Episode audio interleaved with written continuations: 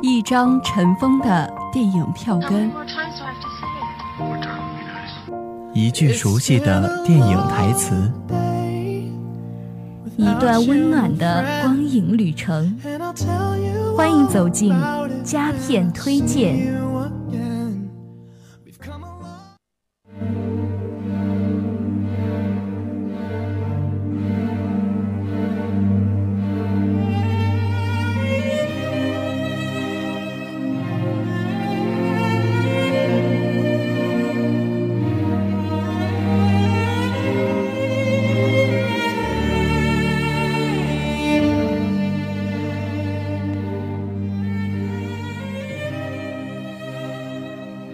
佳片推荐：为奴十二年，莫等失去，才觉珍贵。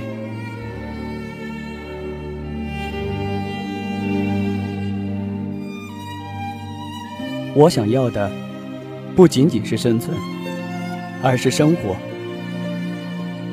当深陷困境的所罗门说出这句话的时候，他是绝望的。但在他这里，绝望不代表无望。身为一个自由人，突然被骗为奴隶，在漫长的十二年中，所罗门好像从来没有放弃过恢复自由身的希望。尽管充满了无望，看不到尽头，但他没有放弃。本期的佳片推荐将带你走进美国剧情片《为奴十二年》。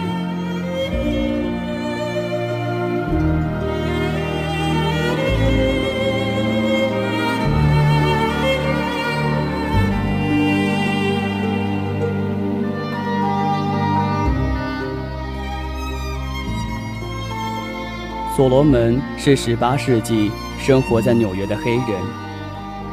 懂工程架构，会吹拉弹奏，儿女双全，幸福快乐的过着自由的生活。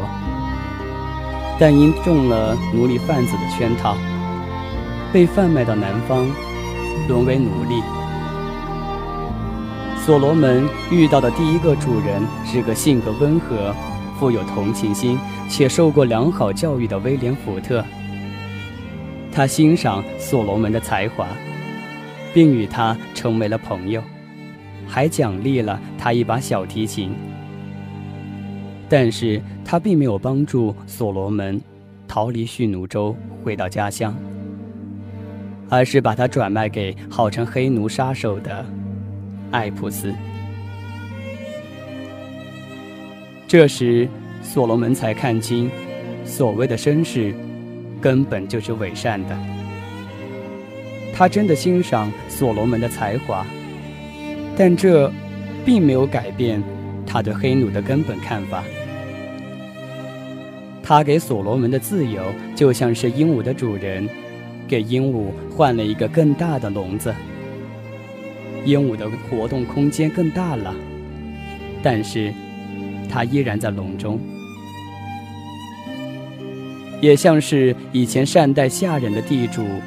给予下人的自由，他们获得更大的权利，甚至在外人看来，与主人是平起平坐的。但是，他们的性质就是没有变，依然还是一个下人。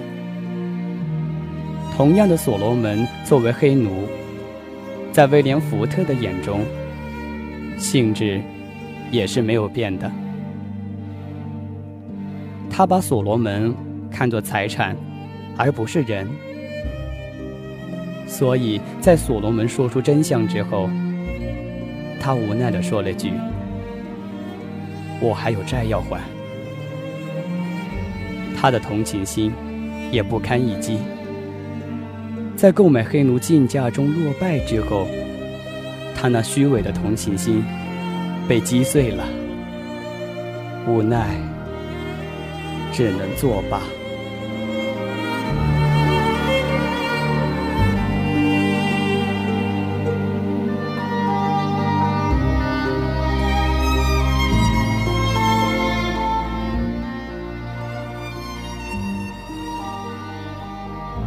在被转手卖给艾德蒙艾布斯之后所罗门从天堂坠入了地狱。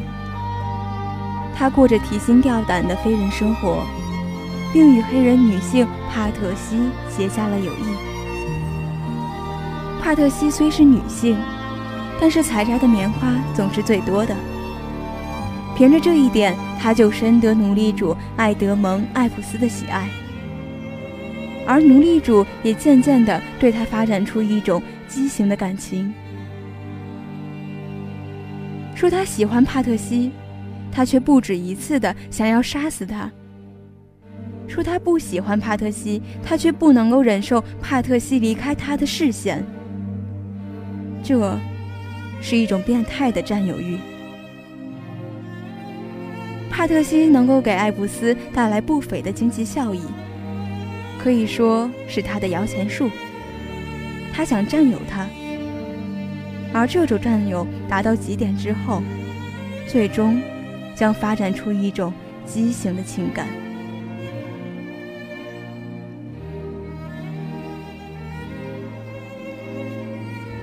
所罗门没有放弃回家的努力。